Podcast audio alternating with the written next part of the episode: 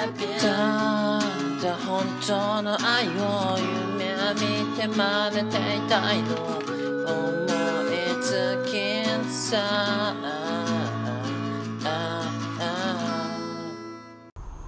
えーどうも、永遠のネクストブレイク、ジジイの品格です。このポッドキャストは私、ジジイの品格が半年間で20キロ太ってしまい、これではダメだということで、歩きながら趣味の話をし、君の品格を揺るがすポッドキャストでございます。どうも、こんにちは。こんばんは、ジジイの品格です。えーいかがお過ごしでしょうか？うーん、まあまあ、お久しぶりでございますけども、いやー、まあ今日も、川っぺりを、歩いておるんですけども、ね、やっぱ、まあ、いつも基本同じとこ歩いてるんですけど、ね、やっぱ今月の初めぐらいですか？ね、あの、大きい、大きい雨、大雨降りましたけど、やっぱね、この河川敷ポッドキャストもその爪痕が残ってまして、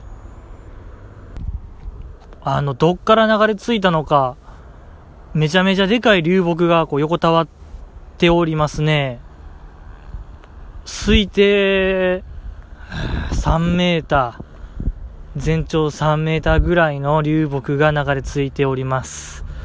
あと地面はもうぐちゃぐちゃですね。地面ぐちゃぐちゃ。あとすごい暑いですね。もう急に暑なった。いや、もう嫌になっちゃう。ねえ、嫌になっちゃうぐらい暑い。シーズンオフですね、今。このポッドキャストはもう、シーズンオフ宣言したいぐらいちょっと暑いんですね。生ぬるい風がこう、ビュンビュン吹いてますけども。でもね、時折、時折ですが、すごいね、クーラーより涼しい風が一瞬吹く、吹いてますね。ちょっとなんか気持ち悪いな。この感じ。何なんでしょうか。ちょっとお化け、お化け出そう、お化け出そうな、なんかぐらいす、冷たっていう風が一瞬たまに吹きますね。何の影響なんでしょうか。ちょっと怖いですね、今日は。今日は怖い感じですね。あと先ほどからこの川上の方からヤッホーっていう男の声が聞こえるんですけども、これは何かの予兆なんでしょうか。えー非常に怖いですけども。うん、全然山はないはずなのに、ヤッホーチャレンジをしてる、やっぱ夏休みなんでね、うん、そういう人もいはるわな。しょうがない。ね、まあまあまあ、このポッドキャストは月3回を更新目標してるんですけども、えーっと、もう7月もね、最後の方ですよ。もう今。ですが、おそらく2回、うん、1回やったんですよね。今月1回やって、ちょっと目標達成できずですね。これは面目ない。あ、でも面目ないこともないですね。今日、そうや、今日頑張れば、今から頑張れば、ね、そうそうそう、そうですね。力の限り喋ればいい話であって、そうですね。それチャンスはありますけども、おそらくもうスタミナは持たないでしょう。ええあの ちょっとマイナススタートですね。ちょっと後ろ向きな発言から始まりましたけども。ね、やっぱマイナス、今、マイナスって今、ちょっと今、いいパス出しましたよ。自分から自分へ。ジジイからジジイへいいパス出ました。ジジイとジジイ。そう、マイナスからのスタートなめえなってことなんですよ。僕が言いたいのは。そうそうそう。ね、やっぱマイナスからのスタートをスローガンにしてた、一時してた、あの電波グミンクのライブに僕は行ってきましたよ。行ってきました。えっ、と、何でしたっけ？えっ、と、電波組インク、コスモツアー、未知との遭遇ですよ。大阪公演。うーん。まあ、未知との遭遇というのは、こう、電波組の、まあ、対バンイベントでございまして、ね、こう、普段電波組と接点ないようなアーティストと、えー、何、合同ライブ対バンしようや、みたいなイベントでございまして、それの大阪が、あの、東京スカパラダイスオーケストラ、通称スカパラ、ね氷結。ああ、今日は氷結じゃないですね。今日はス、ストロングゼロでやった。くそー、氷結やったな。今日は氷結飲まんとあかんかった。いや、もうスカパラダイスオーケストラですよ。もうちょっと氷結はいいです。ね、そのね、やってますよね。氷結のコマーシャルソング。ずっとやってる。あのスカパラですよ。ねまあまあ僕ほんと、スカパラの知識は氷結ぐらいですよ。あとなんかね、10年ぐらい前にちょっとヒット曲出したよねぐらいの知識ですね。本当もうビギナー。大阪スカパラダイス、大阪スカパラダイスオーケストラ？あれ？大阪スカパラダイスビギナーですよね。全、ちょ、しっくりこうへんですね。ちょっとビギナーをかけたかったんですけども、ちょっとジジイの、これネットくべきでしたね。ちょっと考えとくやつやった。ちょっと、これは瞬発力いるやつやったな。ちょっと足らなかったですね。GG の思考力と瞬発力が追いつかなかった。うーん。何の話やったっけ？えっと、スカパラダイスオーケストラ。そう、まあ、予備知識はほぼなしで、行ったんですよ、そうそう。それでもう、ライブの話ですよ、ライブの話。一番初めに、あの、スカパラが出てきて、ねスカパラが出てきてよ、そのボーカルの人が、赤色のサイリウムをこう、毛さ切りかなあれ。上から下へ、イエスってやってね。上から下は毛さ切りでしょうかちょっとこれじじいの今、はったり出ちゃいましたね。あの、高校の体育の授業で、選択やったんですけども、サッカーかバスケか剣道で僕剣道選んだんでね、その時習ったような気がするんですよね。上から下斜めに切るのが毛さ切りですよって。毛さ切りやったっけなまあまあ、チャンバラですよね。チャンバラ切り。チャンバラ切りしたんですよ。スカパラの人がもうそこでちょっと場がね、えらい盛り上がって、ちょっと僕も、あれは興奮しましたね。よかった。で、そっからね、あの、スカパラの曲、名曲たち、なんか、ファンクなやつ、やってましたね。ファンキーやったね。ファンキーでグルービーでした、あれは。ちょっとこれ以上説明できないですね、ジジイは。ラテン音楽ですよね。ラテン音楽。あとはもう想像して。もうこれ以上出ないです、言葉。あのー、金管楽器をみんな持ってね、わーやってましたよ。吹いて吹いて。ね、あと、ギターもったね、ギターの人もったし、ドラムの人もったし、めちゃめちゃ面白かった、楽しかったですね、スカパラは。いや、じじい、ね、純日本人ですけど、ちょっとね、ラテンの血入ってるんちゃうかいうぐらいちょっと僕盛り上がりましたよ、あれは。ラテンの血が騒ぎましたね、じじいの中の。でね、ちょっとびっくりしたのが、スカパラってあれなんですね。ボーカルが多分決まってないグループなんでしょうな。なんか曲ごとに歌う人がちゃうかったんで、あ、こんなんやったんやと。なかなか見ないですよね。曲ごとにボーカル変わるって。面白かったですね、あれもなんか。斬新でした。なんやろね。なんていうんかね、あれ。あ。ちょっと難しいな。難しいな。いや、でもとにかく、あのー、そうそうそう、ラストね。もうほんと楽しかったんですよ。1時間ぐらいやってましたけど、あっちゅう間の1時間で、ラスト1曲で、そのスカパラの人が、あの、皆さん、隣の人と肩を組んでください、みたいな、まあそんなこと言ってて、肩組んでくださいか、と。で、僕結構、なんかフリースペースみたいなところに潜り込めたんですよ。潜り込めたというか、まあ移動したんですよ。なんていうかな、もう、50、4、50センチは空いてる。手を広げても全然大丈夫ぐらい。手を横に両で両腕横にしても、こう誰でも触れないぐらいの距離で僕一人で盛り上がってたんですけど、そこでここに来て手を、あの、肩を組んでくださいはやばいなと。まあ、アイドルのライブではたまにちょいちょいありますよ。隣の人と肩を組む曲。この時、ジジイはやっぱ奥手ジジイなんで、まあ、人見知りジジイなんで、絶対自分から肩を組むことはないんですよ。隣の人が手を、あの、肩組んでくれたら、それに応じるけども、向こうからこう、アクションなかったら、肩を組まないけども、なんか盛り上がってないと思われるのも嫌やから、一応、じじいはね、一応こう腕を横にして盛り上がってますよっていうアピールをする、なんかもうね、昇進者を超えた、なんやろ、もう、新、なんかもうね、ダサいですよね。ダサい。それ、なんかそれで、うん、なんか過ごしてる、やり過ごしてるじじいなんですけども、で、ましてやその日、もう結構フリースペース、オープンスペースで盛り上がってたんで、じじい、こう手を広げても、両腕真横にしても誰とも触れないぐらい。で、もうほんと楽しい時間、1時間やったんですよ。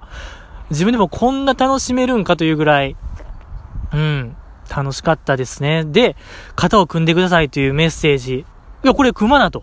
もう、その時本能的に恥ずかしいとか、なんかもうそういう装うとかもやめようと思って、こうババッと隣、両隣見たらどっちも女性で、うわ、どっちも女性や思ってさ。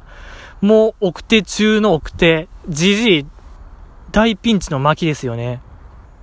今にしたら大ピンチの巻なんですけどもね、あのー、そのまあ、ライブ前、まあ、ドリンク代500円出すんじゃないですか。ライブハウスやったんで、そこでもうライブ前に僕お酒飲んでたんでね、まあ、それもあったんでしょうね。うん、それを結構もう一気で飲んで、バッと行ったんで、お酒の力もあって全然余裕にも、なんかいけそう風、いけそうな人、いけ、どっちがいけるかなっていうのを瞬時に計算弾き出しまして、あ、こっちいけると思って、すぐ肩組みに行ってね、あのじじいはね、人生トップ3に入るぐらいこう、いろんな計算が行われてましたね、あの短時間。ものの10秒ぐらいでしたけども。うん、なんかあの時のじじいは決断じじいでしたね。その時歴史は動いたじじいでしたね。ええー、いや、楽しかったな。東京スカパラダイスオーケストラは。ね、あんな、ね、今まで僕はやっぱり盆踊りがこう、日本人の魂の歌と思ってたんですけどもね、やっぱ盆踊りじゃないと体は動かないよと思ってたんですけども、あんなスカパラでも体が動くなんてね、あれは大発見でしたね。うん。よかったですよ、ほんと。いやー、舐めてましたわな舐めてました。いや、それで、あの、そう、その、未知との遭遇ツアーは、コラボがあるんですよね。コラボ時間、コラボパート。ちなみに、えっと、仙台宮城は、何でしたっけあれ？えっと、えっと、あの人よ。ふなっしー。ふなっしーが、なんか今バンドやってるんですよね。キャラ、キャラメル、キャラメルズ、キャラメル、何やったっけね？ちょっと下調べなしじじやった。キャラメル、キャラメル、キャラメル、まあなんか、ニャンゴスターとかね、あのめっちゃドラムがうまい、x ジャパンのくれないとかやってる、なんかあの辺かき集めてバンドやってて、その宮城で電波組とコラボして、その時は電電パッションやってたんですよね。電電パッションコラボしてて。で、僕はね、スカパラはてっきり、やっぱ電波組の曲やるかなと思ったらスカパラの曲やってたんでね。うん、再々最高潮やったら僕も、失禁してましたね。間違いなくもう。ジョバジョバ言ってたぐらいやったんですけども、スカパラの曲やっててね、なんかネムキュンがひたすら張り切ってたような気するんですよね。あのスカパラのコラボの時間は。うん、ネムキュンがすごい張り切ってました。よかったですね。ね、美しく燃える森でしたっけ？うん、いい曲でした。いや、ほんとセットリストもなんか完璧でしたね。あれはなんか、もう知らん。ちょっと、完璧でしたね、言うてるけど、知ってる曲ほとんどなかったんでね。いや、でも、氷結のね、それこそあの、コマーシャルソングやってたりとか、うん、その、一番ヒット曲何でしたっけね、あれ。ね、ちょっと歌えないですけども。とか、うん、ほんと楽しかった。よかった。で、電波組の時間かなと思いきや、そのセット転換が始まって、10分ぐらいかな、15分ぐらいあって、始まるかなと思ったらね、あの、男性の方が、チノパンと、え、白いなんか、ワイシャツみたいな着た男性の方が出てきて、なんか発表あるんかなと。なんか電波組、さらなるなんか、アルバム出んの？とか、僕ちょっとよぎったんです、頭。と思ったらなんか、大阪観光局の中村さんっていう方が出てき、あの、出て来られて、あの、あれなんですよね、電波組のリサチーが、なんか大阪の観光局の、なんか親善大使みたいな、それの就任式が急に始まってね、うん、僕、うん。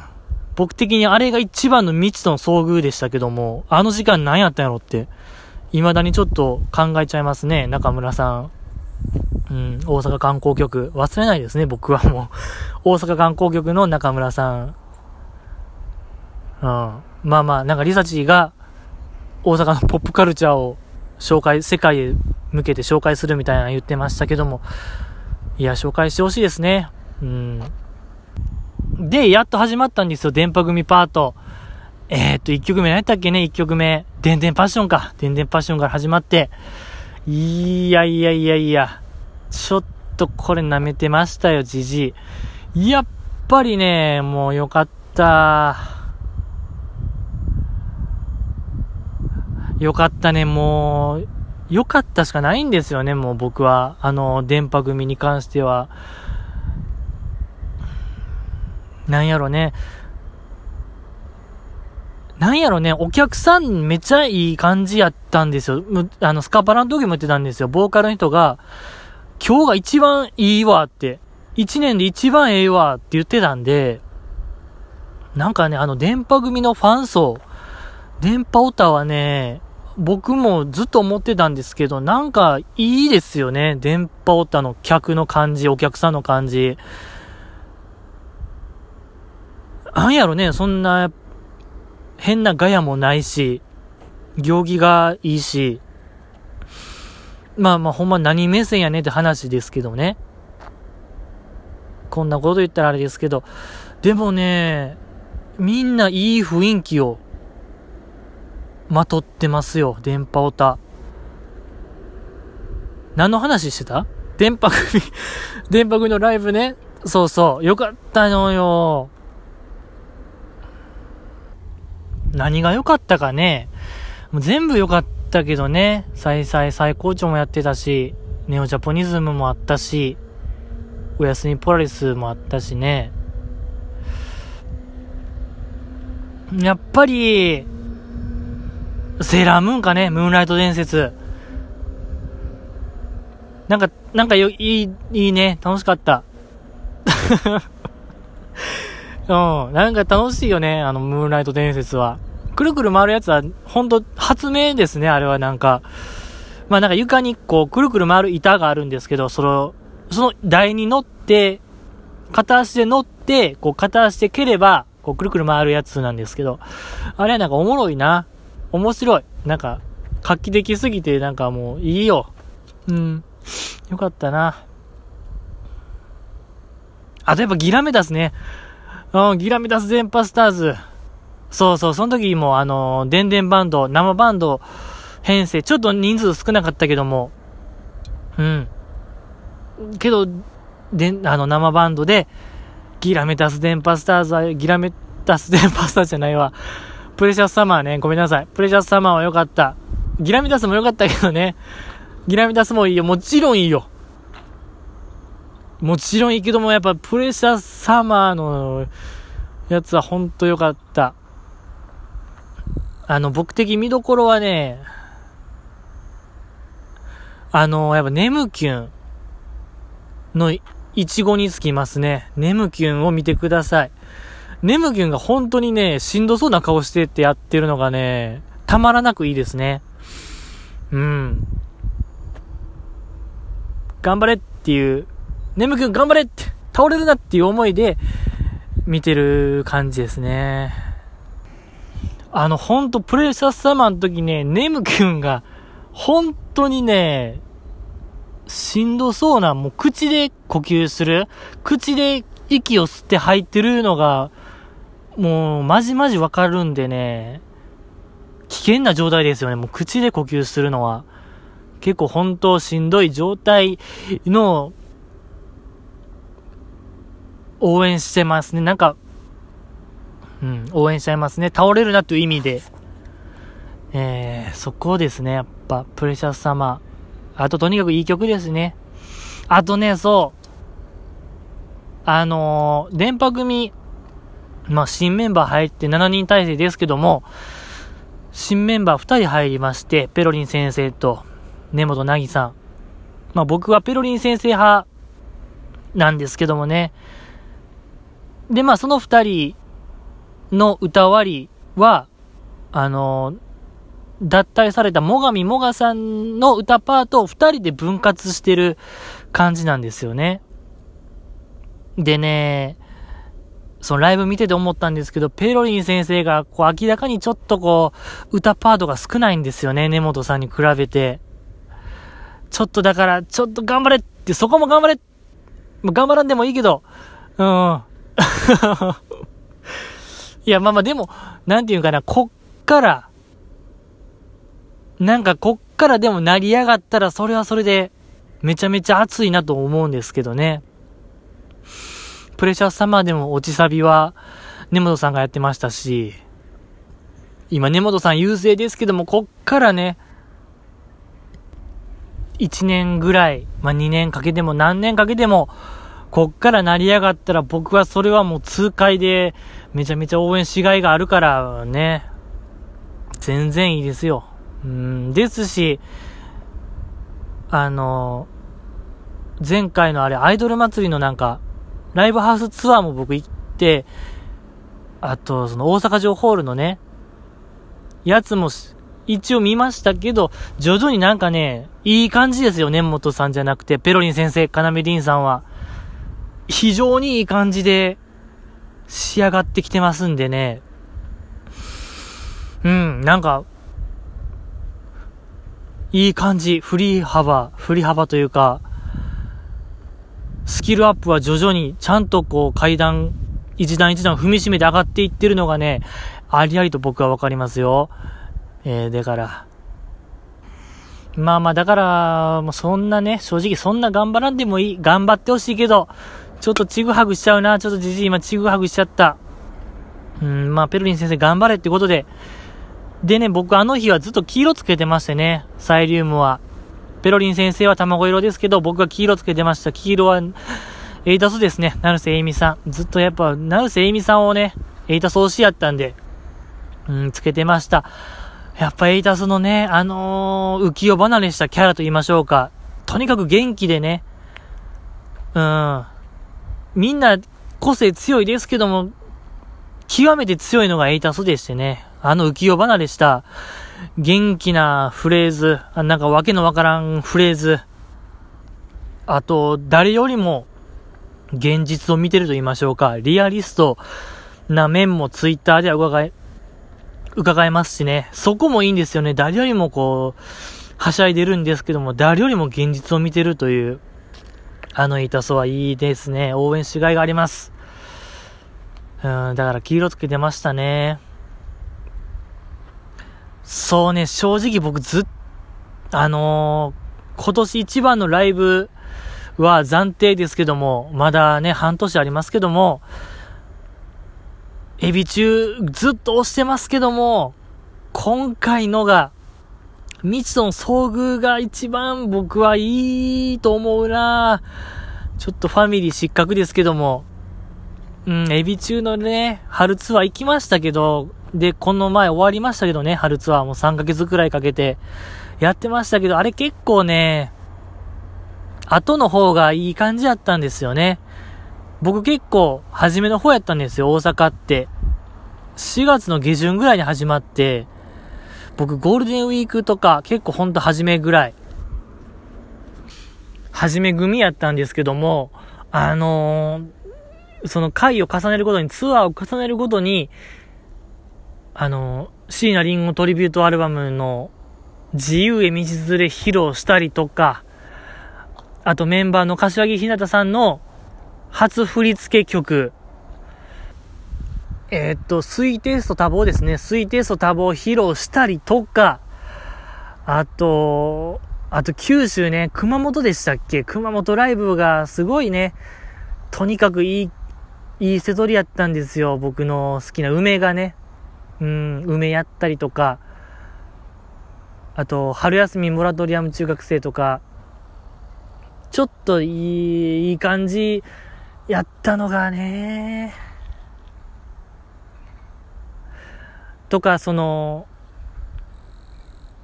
まあなんかその重ねるごとに本当あのー、あれよ、熟女になってもね、熟女になっても披露したりとか、その熟女になってもって曲、ラップパートあるんですけど、そのラップパートがね、僕の推しの安本さんがね、一気に引き引き受けてて、それ見たかったのにね、僕のその、大阪はツアー結構初めの方やから全然どれもやってなくて、でもよかったけどね。うん、でもよかった。あれは本当に僕は楽しかったなぁエビ中。うーん。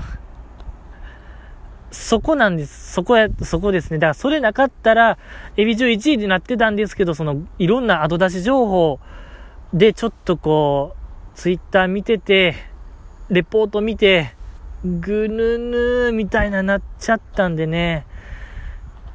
あの、ミッション遭遇ツアーに僕は軍配上がりましたね。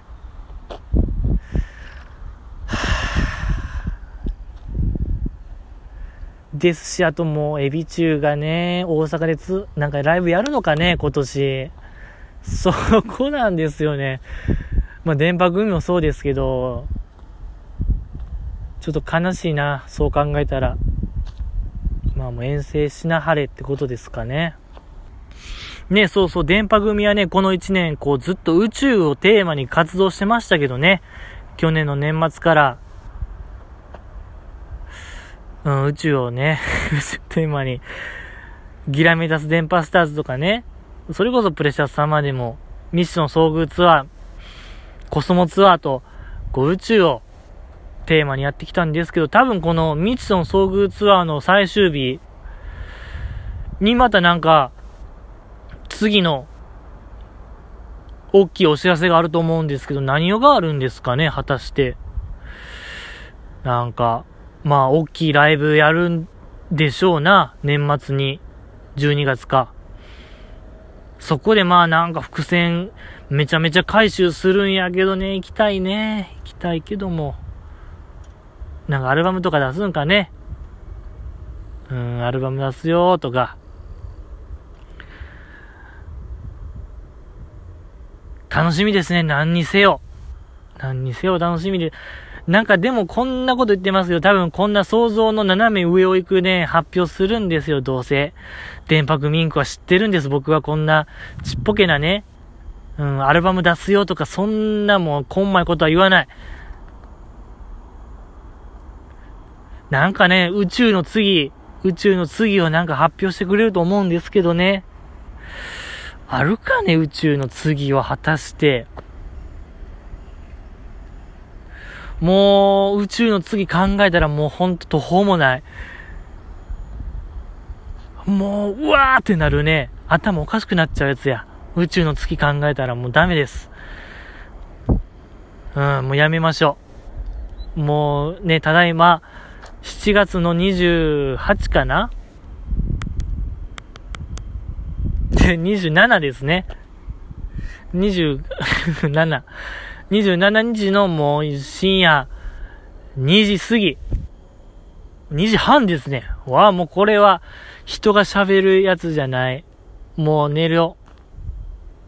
わかる人にはわかるでしょうね、もう27の金曜日の深夜。金曜始まりますよ、金曜日がもうこれから。うん。頑張りましょう、皆さん。把握しばって生きて、生きていきましょう。ね、またじゃあこの後喋りましょう。もうじじいのぐだぐだ必死の30分。お楽しみくださいませ。もう、頑張ろう。